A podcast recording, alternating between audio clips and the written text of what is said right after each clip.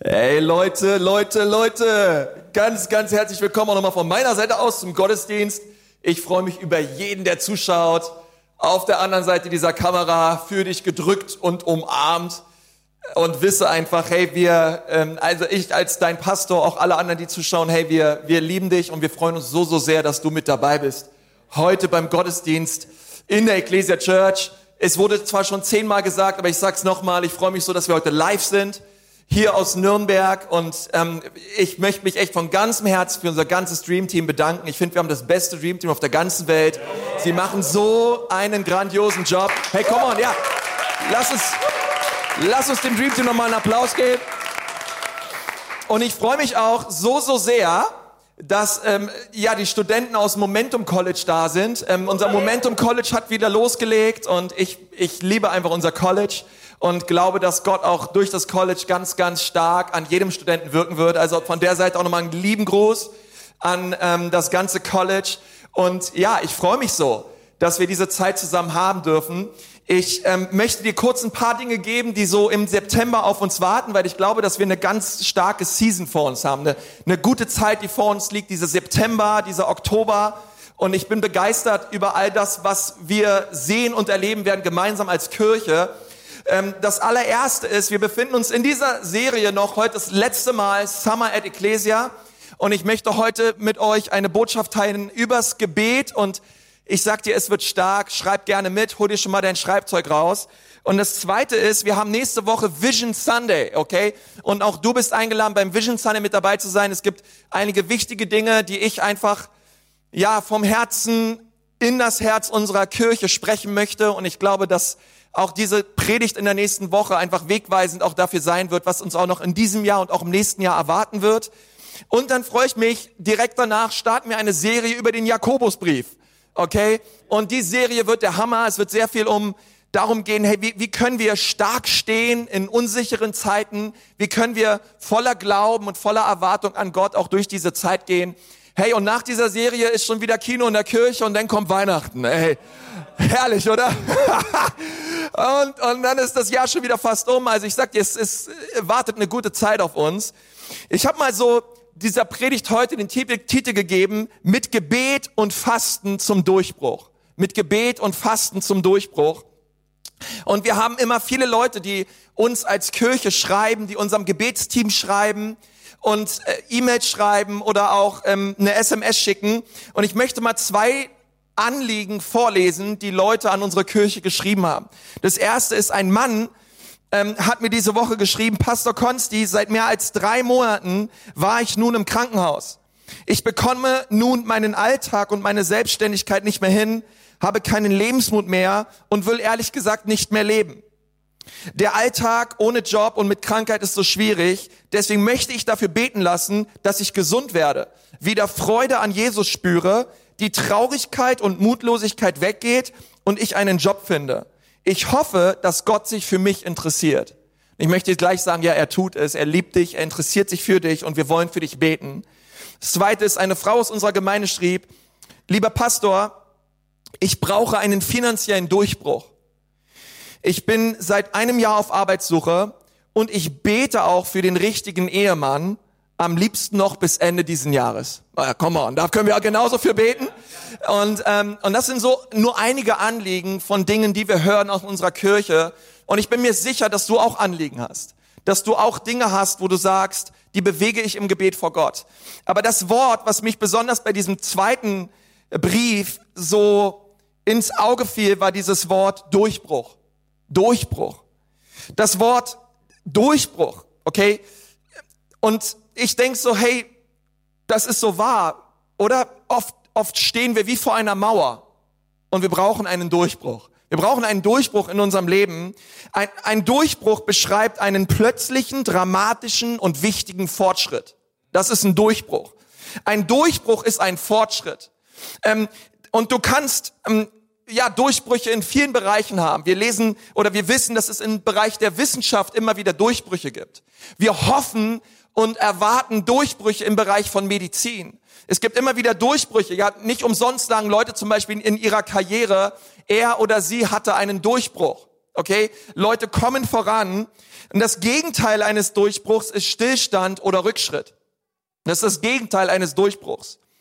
Wenn es nicht vorangeht, wenn man stagniert oder du stehst in manchen Fragen und Bereichen deines Lebens wie vor einer Wand, wie vor einer Mauer und du weißt nicht weiter. Und du fragst dich, wie, wie kann es weitergehen in meinem Leben? Und du sagst, eigentlich brauche ich einen Durchbruch.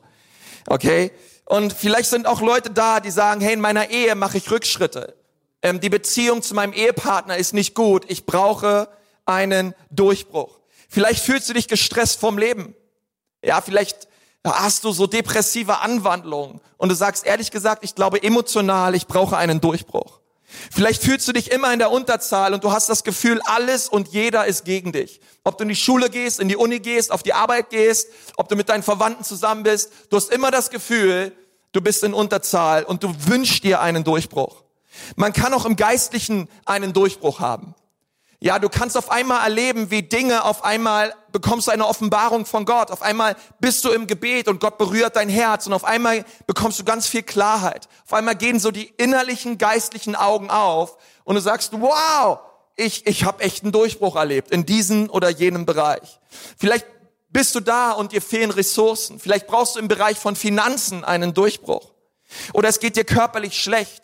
Du hast zu kämpfen schon seit vielen Jahren mit chronischen Krankheiten. Und du sagst ehrlich gesagt, ich brauche einen Durchbruch im Bereich von Gesundheit. Oder in deiner Beziehung zu deinem Sohn, zu deiner Tochter, zu deinem Ehepartner.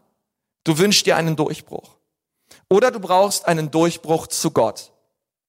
Und du merkst, deine Beziehung zu Jesus ist nicht da, wo sie eigentlich sein sollte. Vielleicht sagst du, hey, in den letzten Monaten, besonders in diesem Jahr, es fiel mir einfach so schwer, Jesus nachzufolgen ihm täglich im Gebet zu suchen oder das Wort Gottes, die Bibel zu lesen. Und du sagst, wenn ich ehrlich bin, das ist der Bereich, da wünsche ich mir einen Durchbruch. Ich brauche einen geistlichen Durchbruch. Sag mal alle, Durchbruch. Okay? Und ich weiß nicht, welcher Bereich es ist in deinem Leben, wo du wie vor einer Mauer stehst. Aber ich möchte dir sagen, wir glauben an einen Gott, der Durchbrüche schenkt. Gott möchte auch einen Durchbruch bewirken in deinem Leben. Und ich will dir was sagen, Durchbrüche passieren nicht einfach so, sondern wir müssen uns nach ihnen ausstrecken. Durchbrüche fallen uns nicht in den Schoß, sondern Durchbrüche passieren, wenn wir im Glauben an Gott aufstehen und auch unseren Teil, unseren Part tun. Durchbrüche passieren normalerweise, wenn wir uns im Glauben nach ihnen ausstrecken. Schau mal, was der Psalmist sagt. Im Psalm 77, Vers 3 steht, als ich in großer Not war, suchte ich den Herrn. Die ganze Nacht habe ich gebetet und die Hände bitten zum Himmel gehoben. Für mich gibt es keine Freude mehr, solange Gott nicht eingreift. Und der Psalmist sagt hier, ich brauche ein Eingreifen Gottes und bis dieses bis dieses Eingreifen Gottes kommt, werde ich Gott suchen und werde ich beten, dass er eingreift und diesen Durchbruch schenkt. Ich glaube, du wirst in diesen 21 Tagen des Gebets einen Durchbruch erleben. Ich glaube das von ganzem Herzen. Wenn du im Glauben stehst und dafür betest, wie hier im Psalm 77, Vers 3 steht, Gott wird dir einen Durchbruch schenken, denn Gott steht zu seinem Wort. Er hält sein Versprechen ganz gewiss. Wann immer in der Bibel jemand einen Durchbruch hatte, hatte es durch Gebet und Fasten erlebt. Immer. Immer. Und ich sehne mich danach, dass auch die Schlachtfelder meines Lebens, dass die Schlachtfelder deines Lebens Platt, eine Plattform werden, wo Gott sich verherrlicht. Eine Plattform des Sieges wird. Wo die Schlachtfelder deines Lebens eine Plattform wird, wo du eines Tages drauf stehst und verkündigst, wie groß und wie gut Gott ist wo du im Glauben Zeugnis darüber ablegst, dass Gott immer noch ein Gott ist, der Wunder tut. Dass Gott immer noch ein Gott ist, der Durchbrüche schenkt. Er hat nicht nur Durchbrüche geschenkt in dem Leben von Mose, in dem Leben von Jehosaphat, in dem Leben von David, in dem Leben von Paulus. Nein, er tut auch Durchbrüche in meinem Leben. Du sollst das erleben von ganzem Herzen. Und ich möchte deswegen mit dir zusammen darüber reden, ganz praktisch, wie können wir Durchbrüche erleben? Weil ich glaube, wir alle brauchen Durchbrüche. Ich habe so viele Bereiche genannt. Und Gott möchte diese Durchbrüche schenken. Wir lesen in Philippa 4, Vers 6 bis 7. Schlag mal deine Bibel auf und ich möchte dir drei Gewohnheiten geben, die du und ich brauchen, damit wir Durchbrüche erleben. Und ich lese mal Philippa 4, Vers 6. Da sagt Paulus, sorgt euch um fast nichts, um nur ganz wenig Dinge. Nein, er sagt, sorgt euch um nichts, sag mal nichts, nichts, sondern in allem lasst durch Gebet und Flehen mit Danksagung eure Anliegen vor Gott kund werden. Und der Friede Gottes, der allen Verstand übersteigt, wird eure Herzen und eure Gedanken bewahren in Christus Jesus. Das ist so eine bekannte Bibelstelle bei mir, in der Bibel auch. Ich habe die früh schon auswendig gelernt, als ich Jesus kennengelernt habe. Aber ich dachte so, hey, was ist dieser Friede Gottes, der allen Verstand übersteigt? Was bedeutet dieser Friede? Was bedeutet es, diesen Frieden zu haben? Nun, ich glaube, dieser Friede bedeutet, ich bin innerlich voller Frieden, obwohl ich mich in einem heftigen Sturm befinde. Ich bin innerlich voller Frieden, obwohl meine Umstände eigentlich mir sagen, hey, du müsstest eigentlich ängstlich, sein. Du müsstest dich eigentlich sorgen. Du müsstest eigentlich ausflippen. Das ist dieser Friede, der den Verstand übersteigt. Das bedeutet, es gibt keine rationale Erklärung dafür, dass ich angesichts dieser Umstände trotzdem voller Ruhe und voller Frieden bin. Es gibt keine Erklärung dafür. Es übersteigt unser Denken, es übersteigt unseren Verstand. Es gibt, es gibt eine göttliche Gelassenheit, die Gott dir schenken möchte, obwohl deine Umstände alles andere sagen. Und ich bin in diesem Frieden nicht, weil meine Umstände geklärt oder komfortabel sind, sondern es ist ein übernatürlicher Frieden, den Gott in mein Herz gelegt hat. Angesichts all dieser Dinge. Und dann sagt er, sorgt euch nicht, sondern bringt im Gebet eure Anliegen vor Gott und seid dabei voller Dankbarkeit. Und ich möchte drei, drei Gewohnheiten sagen heute. Schreibt ihr diese drei Gewohnheiten unbedingt auf. Denn ich glaube, dass wir diese drei Gewohnheiten brauchen, um einen Durchbruch zu erleben in diesen nächsten 21 Tagen. Ich glaube sogar, ich würde so weit gehen und sagen, wenn du diese drei Gewohnheiten etablierst in deinem Leben und diese drei Dinge tust, die ich heute sage, gemäß dem Wort Gottes, du einen Durchbruch erleben wirst in deinem Leben. Diese Gewohnheiten sind sehr einfach in der Theorie. Die sind ganz einfach aufzuschreiben. Aber sie sind ziemlich schwierig in der Praxis. Es sind auch ganz praktische, einfache Punkte. Es ist leicht gesagt, aber schwer gelebt. Aber trotzdem bin ich Gott so dankbar, dass er uns seinen Heiligen Geist gegeben hat, der uns hilft. Ja, Gott, Gott wirft uns nicht irgendwas hin und sagt, jetzt schau mal, wie du schaffst. Nein, sondern er gibt uns durch seinen Geist, der in uns wohnt, auch die Kraft, das zu tun, was sein Wort sagt. Zunächst möchte ich mit dem ersten Punkt starten. Vers 6 sagt, sorgt euch um nichts. Um nada niente. Sorgt euch um nichts. Und mein erster Punkt lautet, sorge dich um nichts. sorge dich um nichts. Okay? Sorge dich um nichts. Ähm, ehrlich gesagt, ich glaube, das ist das wohl schwerste Gebot in der ganzen Bibel, oder? Und ich glaube, jeder hier im Saal, jeder, der mich, der, der mich hört, der zuschaut, wir alle haben dieses Gebot schon ständig übertreten. Wir alle haben uns doch schon ständig Sorgen gemacht. Jeder von uns. Wir brechen dieses Gebot ständig, denn es ist, es ist manchmal so tief in uns angelegt, dass wir uns Sorgen machen. Leider. Wir sorgen uns ständig. Und dann kommt Jesus in Matthäus 6, Vers 34 in der Bergpredigt und er sagt auch noch, darum sollt ihr euch nicht sorgen um den morgigen Tag. Denn der morgige Tag wird für das Seine sorgen. Jedem Tag genügt seine eigene Plage. Und Jesus sagte genau dasselbe. Wahrscheinlich hat Paulus, ja, er wusste das, er, er, er kannte, er, er, er, wie er, er paraphrasiert ja schon fast ähm, die Bergpredigt und er sagt genau dasselbe. Jesus sagt, sorgt euch nicht. Paulus sagt, sorgt euch nicht. Und ich denke, eines der Gründe, warum wir in diesem Bereich Sorge so oft fallen ist, weil wir so viel emotionale Energie darin verschwenden, uns zu sorgen. Mir begegnen oft Menschen, die wie in ihrer Vergangenheit leben. Oft ähneln sich ihre Geschichten und doch sind sie einzigartig. Sie wurden verletzt, haben schwere Sachen in der Vergangenheit durchgemacht, wurden vielleicht in ihrem Leben unfair behandelt. Sie haben Fehler gemacht. Und das Ergebnis ist stets dasselbe. Sie werden von ihrer Vergangenheit wie unterdrückt. Und sie schauen ständig zurück und bedauern, was passiert ist und was geschehen ist. Aber da hören wir nicht auf, oder? Ich meine, ich glaube, wir alle, manchmal, wir, wir, wir fallen immer wieder zurück in, diese, in dieses Denken an die Vergangenheit. Aber das ist nicht genug, sondern gleichzeitig machen wir uns auch noch Sorgen um die Zukunft. Hey, was, was wird morgen sein? Was wird nächstes Jahr sein? Wir machen uns Sorgen um so viele Dinge. Und weil wir uns Sorgen machen um die Zukunft und weil wir unsere Vergangenheit oft bedauern und wie von unserer Vergangenheit unterdrückt werden, macht das unsere Gegenwart manchmal wie kaputt, dass wir wie gefangen sind im Hier und Jetzt. Und Jesus sagt, hör auf, dich zu sorgen. Hör auf, dir Sorgen zu machen. Ist dir schon mal aufgefallen, sich um etwas Sorgen zu machen, hat noch nie etwas verändert? Noch nie! Noch nie hat sich jemand Sorgen gemacht, sich den Kopf zerbrochen über etwas und hat gesagt, ah, ich, du bist voller Angst und du machst dir Sorgen und danach sagt er, oh, das war ja herrlich. Ach, super. Jetzt läuft's. Halleluja. Nein, sich Sorgen machen zieht immer runter. Sich Sorgen machen führt zu vielen schlaflosen Nächten, oder? Sich Sorgen machen, keiner macht sich gerne Sorgen, aber doch machen wir uns alle Sorgen. Und Sorge kann dir deine Vergangenheit nicht ändern, Sorge kann deine Zukunft nicht ändern, Sorge macht dich nur kaputt im Hier und Jetzt. Jeder Moment deines Lebens, ich würde echt so weit gehen und sagen, jeder Moment deines Lebens, an dem du dir Sorgen machst, ist ein verschwendeter Moment. Jemand hat mal gesagt, sich Sorgen zu machen, ist wie in einem Schaukelstuhl zu sitzen. Es beschäftigt einen viel, bringt einen aber nicht voran. Die Gedanken vor, zurück, vor, zurück. Aber es gibt keinen Fortschritt. Es, es verändert auch nichts im Leben.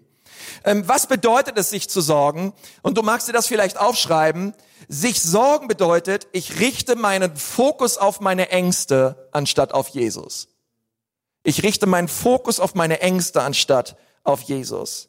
Und das bedeutet es, sich zu sorgen. Wenn wir uns sorgen, dann verhalten wir uns wie Waisenkinder, denn wir haben vergessen, dass wir einen guten himmlischen Vater haben, der uns liebt und der sich um uns sorgt. Einen guten himmlischen Papa haben, der all unsere Bedürfnissen begegnen mag. Und, und, und das müssen wir wissen, wenn wir uns sorgen. Wir müssen tief, unser Herz muss tief verankert sein in dieser Liebe des Vaters zu uns. Einfach zu wissen, Gott, danke, du sorgst dich um mich. Jesus lädt dich heute ein, all deine Sorgen bei ihm abzulegen.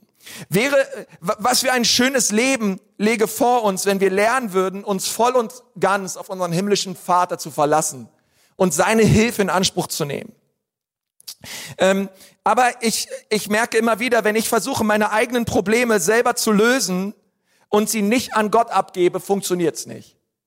Ich brauche die Kraft Gottes. Schau mal, was in Römer 8, Vers 6 steht. Dort steht, denn das Denken gemäß des Fleisches ist tot. Das Denken gemäß des Geistes aber Leben und Frieden. Wenn ich also so denke, wie ich es normalerweise tue, losgelöst von meinem Glaubensleben an Jesus, dann werde ich mich sorgen, ich werde ängstlich sein und ich werde versuchen, für die Probleme meines Lebens menschliche Lösungen zu suchen. Das wird passieren. Das ist, das, das bedeutet, wir werden kontrolliert von unserer sündhaften Natur. Aber wenn ich von neuem geboren bin, wenn Gottes Geist in mir lebt, ich verändert wurde von Jesus, dann brauche ich mich nicht mehr zu sorgen. Und das führt zu einem Leben nach Römer 8, Vers 6, voller Frieden, voller Leben und Frieden. Und dieses Leben und dieses Frieden, das hält Gott für dich bereit. Und das ist aber wichtig, denn der Schlüssel, sich nicht mehr länger zu sorgen, bedeutet nicht, dass wir uns jetzt alle selber einreden, ich werde mich nicht mehr sorgen. Ich werde mich nicht mehr sorgen. Ich werde mich nicht mehr sorgen ich werde mich nicht mehr sorgen. Und dann kommt der, kommt die Sorge und du sagst, ah, ich will mir nicht mehr sorgen, ich will mir nicht, nein, wir fokussieren uns nicht auf unsere Sorgen, um die Sorgen loszuwerden. Okay, das ist eine Katze, die sich in den Schwanz beißt. Es funktioniert nicht. Wir brauchen einen neuen Fokus. Unser Fokus ist nicht der Widerstand, sondern unser Fokus ist Jesus. Wir müssen auf ihn schauen. Wir müssen, wir müssen unser Herz tief in ihm verankern. Wie schaffe ich es, meinen Fokus auf Jesus zu richten, damit ich mich nicht mehr sorge? Und ich möchte dir sagen, wie du es schaffst. Du schaffst es durchs Gebet und durchs Fasten. Du schaffst es durch Gebet und du schaffst es durch Fasten. Wir haben, heute geht's los, bis zum 26.09., die 21 Tage des Gebets. Gott möchte, dass du Durchbrüche erlebst. Dass du aufhörst, dir Sorgen zu machen und dass du aufhörst, ängstlich zu sein. Und es gibt einen Schlüssel und dieser Schlüssel lautet Gebet und Fasten. Wenn du deinen Fokus im Gebet und Fasten auf Gott richtest, hast du keine Zeit mehr, um dir Sorgen zu machen. Kennt ihr Daniel? Daniel aus dem Alten Testament. Ähm, in Kapitel 9 steht, dass Babylon auseinanderfällt. In Daniel 9 und die Meder und die Perser, sie fielen im Land ein. Und Daniel hat sich große Sorgen gemacht. Aber er hat sich nicht lange große Sorgen gemacht, denn wir lesen in Daniel 9, Vers 3, und ich wandte mein Angesicht zu Gott, dem Herrn, um ihn zu suchen im Gebet und Flehen, mit Fasten im Sacktuch und in der Asche. Was tat Daniel? Daniel wandte, die Bibel sagt, er wandte sein Angesicht zu Gott. Er, er war voller Sorge, aber die Sorge hörte auf an dem Punkt, wo er sein Angesicht auf Gott richtete und ihn suchte. Wir lesen genau dasselbe in Esra. Esra wollte nach Jerusalem gehen, aber auf dem Weg dorthin gab es viele Feinde. Und er hat gesagt, hey, ich möchte den König fragen, ob er mir Geleit gewährt auf dem Weg nach Jerusalem, denn ich möchte in Jerusalem die Stadtmauer aufbauen. Und wir lesen in Esra 8, Vers 23, so fasteten wir und erflehten dies von unserem Gott und er erhörte uns. Die Männer und Frauen in der Bibel, die Durchbrüche brauchten, die sich bewusst dazu entschieden haben, sich nicht mehr zu sorgen, sie haben immer Gott gesucht. Im Gebet und im Fasten und Gott brachte die Lösung. Und das Coole finde ich, dass hier steht, und Gott erhörte uns. Da waren viele Leute, die gebetet haben und Gott schenkte Antwort. In den 21 Tagen des Gebets sind wir viele Menschen, die mitmachen. Gemeinsam werden wir beten. Hey, du brauchst noch nicht mal, wenn du Durchbrüche brauchst in deinem Leben, du brauchst noch nicht mal alleine dafür zu beten, sondern du kannst die Anliegen teilen. Du kannst uns mitteilen, was, wo du Durchbrüche brauchst. Herr, wir wollen in diesen 21 Tagen als ganze Church dafür einstehen, dass du Durchbrüche erlebst in deinem Leben. Du bist nicht allein unterwegs und du musst auch nicht alleine beten, sondern wir wollen gemeinsam glauben, dass Gott genau in diesem Bereich deines Lebens einen Durchbruch schenkt. Okay, und, und es sagt, es gibt so, es liegt Kraft im gemeinsamen Gebet. Und das ist wunder, wunderbar. Also das erste ist, sorgt euch um nichts. Leicht aufgeschrieben, leicht gesagt, schwer getan. Aber der Schlüssel ist Gebet und Fasten. Das zweite ist, betet für alles. Betet für alles. Sorgt euch für nicht, für nichts und betet, bete für alles. Ähm, für alles bedeutet alles Große und alles Kleine. Alles scheinbar Unwichtige und alles Große. Wir sollen für alles beten. Wenn, wenn Menschen oder Umstände es wert sind, dass du dir darum Sorgen machst, dann sind sie erst recht es wert, dass du dafür betest. Ähm, wenn sie deiner Sorge wert sind, wie viel mehr deiner Gebete? Wie viel mehr deiner Gebete? weil Gott ein, ein, einen Durchbruch schenken möchte. Okay, und, ähm, und du sagst ja, ja, aber kann ich für meinen Hund beten? Ja, keiner, kann ich für meine Klausur beten, für meine Hausaufgaben? Hey, na klar, die Bibel sagt, betet für alles. Ähm, na klar dürfen wir beten, für alles beten. Und ich sage besonders die Dinge, die uns auf dem Herzen liegen, ganz oft liegen sie auch auf Gottes Herzen, weil Gott möchte dir begegnen und Gott möchte dich berühren. Aber dieser zweite Teil des Verses lautet, sorgt euch um nichts, sondern im allem lasst durch Gebet und Flehen mit Danksagung eure Anliegen vor Gott kund werden.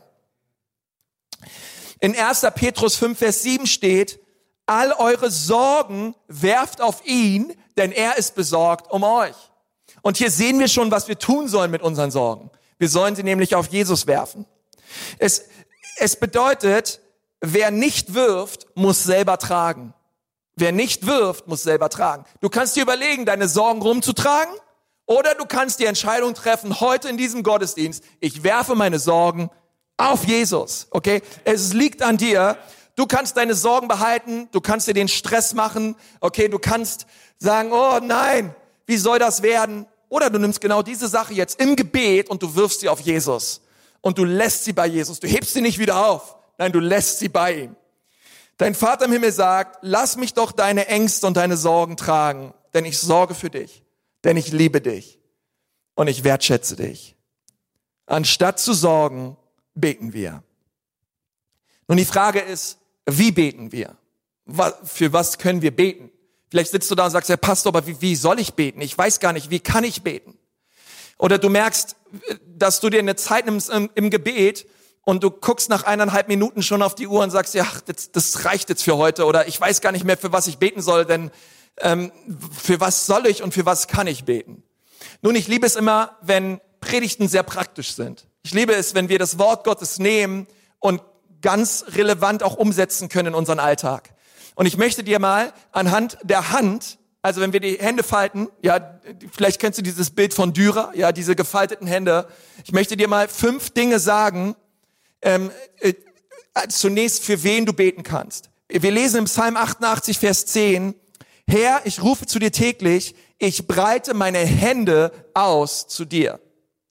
Nun, ich möchte dir, je, ich möchte dir anhand deiner Hand fünf Menschengruppen sagen, für die du beten kannst.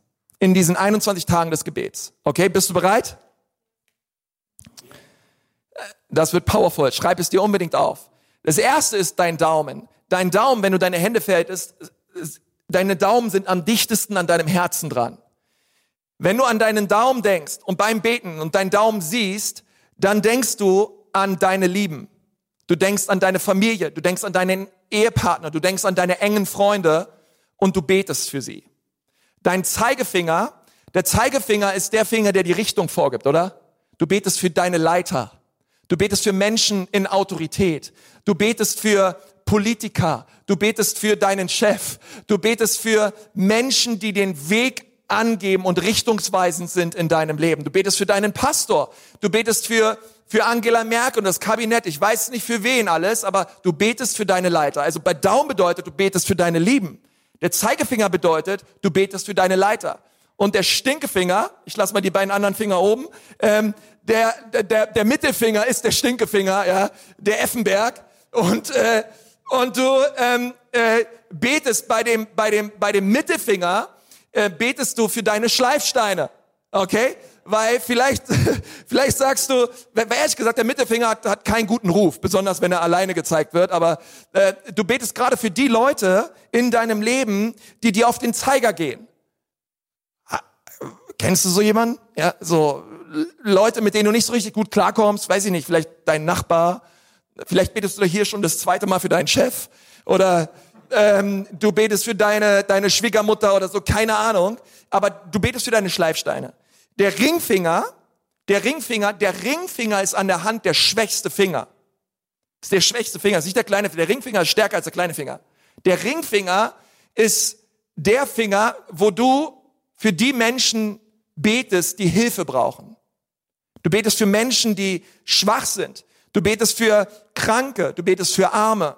Du betest für Benachteiligte. Du betest für verfolgte Christen. Du betest für Menschen, die vielleicht unterdrückt werden. Das ist der Ringfinger. Und dann hast du noch den Kleinfinger. Und der kleine Finger bedeutet, du betest für dein Leben, mein Leben. Ganz zum Schluss beten wir für uns. Ganz zum Schluss bringen wir unsere Anliegen ähm, vor Gott. Ja, wir fangen nicht selbstsüchtig an mit unseren Anliegen, sondern wir beten ganz zum Schluss für uns. Also der Daumen ist, ich bete für meine Lieben, der Zeigefinger ist, ich bete für meine Leiter, der Mittelfinger ist, ich bete für meine Schleifsteine, der Ringfinger ist, ich bete für Menschen, die Hilfe brauchen und der kleine Finger ist, ich bete für mich. Und jetzt die Frage, was bete ich?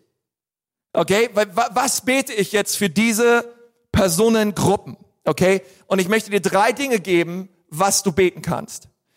Das allererste ist, du betest für ihr Herz. Du betest für ihr Herz. Wir lesen Sprüche 4, Vers 23. Mehr als alles andere aber be behüte dein Herz, denn von ihm geht das Leben aus. Wir haben eine äh, Missionarin in Äthiopien, die heißt Mareike, die ist der Hammer.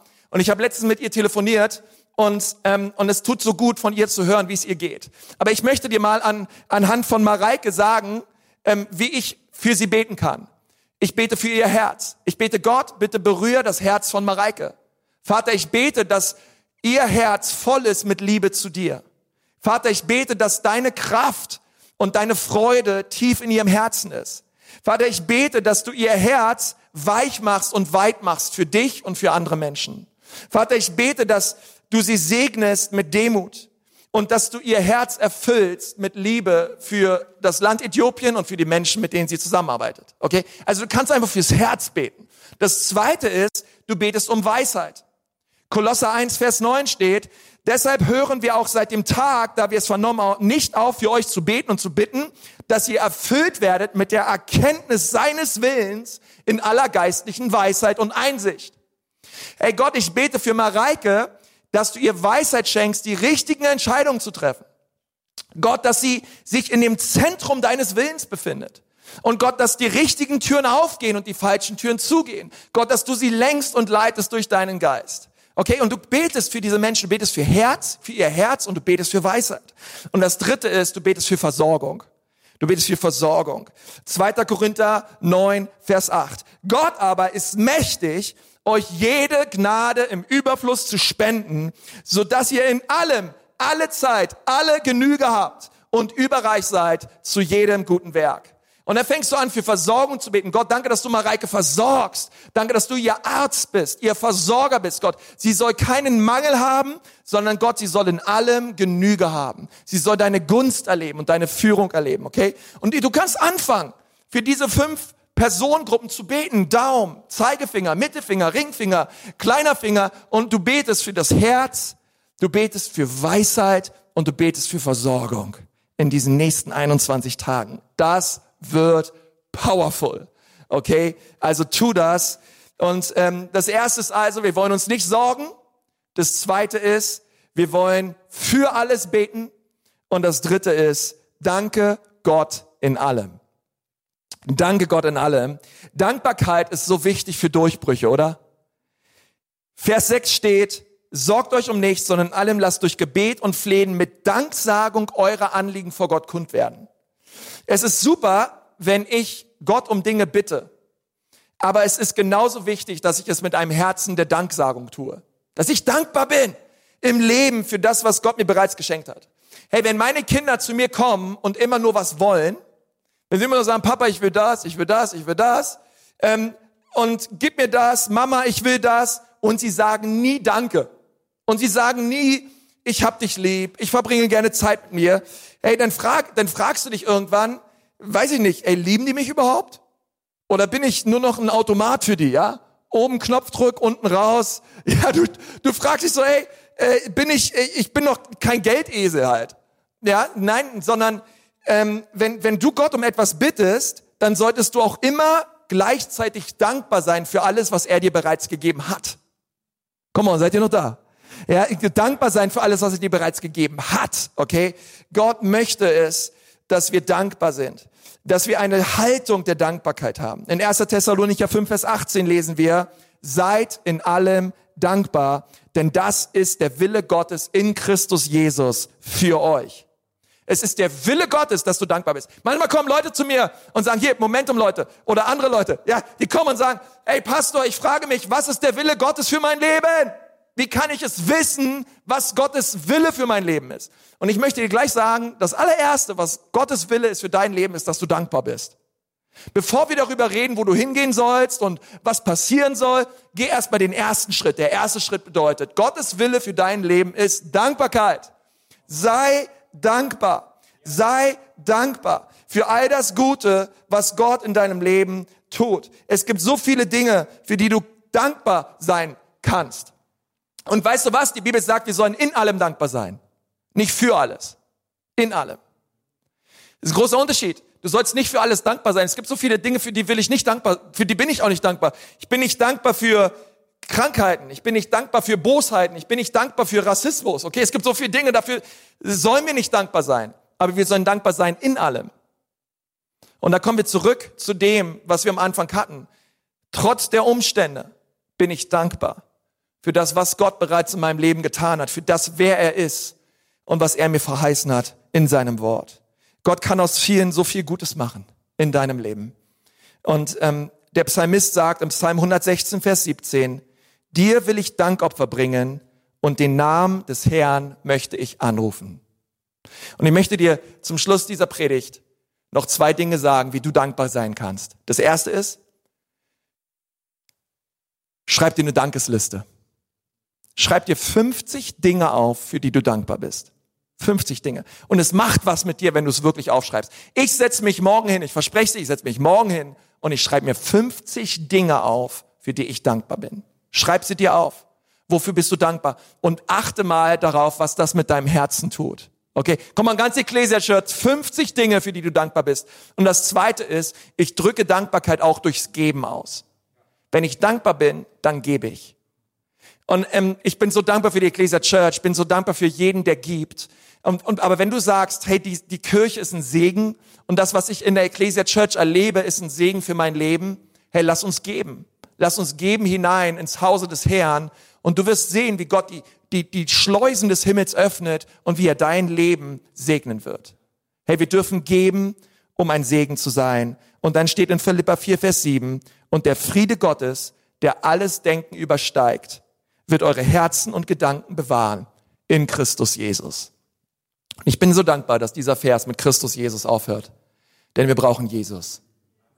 Wir brauchen Jesus, um das zu leben. Wir brauchen seine Kraft. Und wenn du da sitzt und ähm, du hast Jesus noch nicht in deinem Leben, du hast ihn noch nicht eingeladen in deinem Herzen, dann kannst du das jetzt gerade tun. Einfach dort, wo du sitzt, vielleicht magst du kurz mal die Augen schließen. Und ich möchte gerne mit dir zusammen beten. Ich möchte gerne, ja, mit dir zusammen beten, dass Jesus in dein Leben kommt. Du kannst Jesus einladen, dort, wo du bist. Er liebt dich. Er ist am Kreuz für dich gestorben. Und er möchte dir neues Leben schenken. Wenn du sagst, ja, Pastor, das will ich. Ich brauche Jesus. Ja, dann einfach dort, wo du bist. Du kannst deine Augen aufmachen, zulassen. Du kannst deine Hände heben. Du kannst sie falten, wie du möchtest. Aber gerade dort, wo du bist, bete einfach mal nach. Bete mal, lieber Herr Jesus, bitte komm in mein Leben. Bitte rühre du mein Herz an. Danke, dass du am Kreuz für mich gestorben bist und dass du mir ewiges Leben schenkst. Jesus, ich brauche dich. Bitte sei du mein Herr und mein Retter. Amen, Amen, Amen. Hey, das ist so stark. Hey, komm, lass uns mal hier auch alle, lass uns mal wirklich, ich, ich glaube von ganzem Herzen, dass Leute da waren und das nachgebetet haben. Lass uns mal all diesen Leuten mal einen riesen, riesen, riesen Applaus geben. Come on.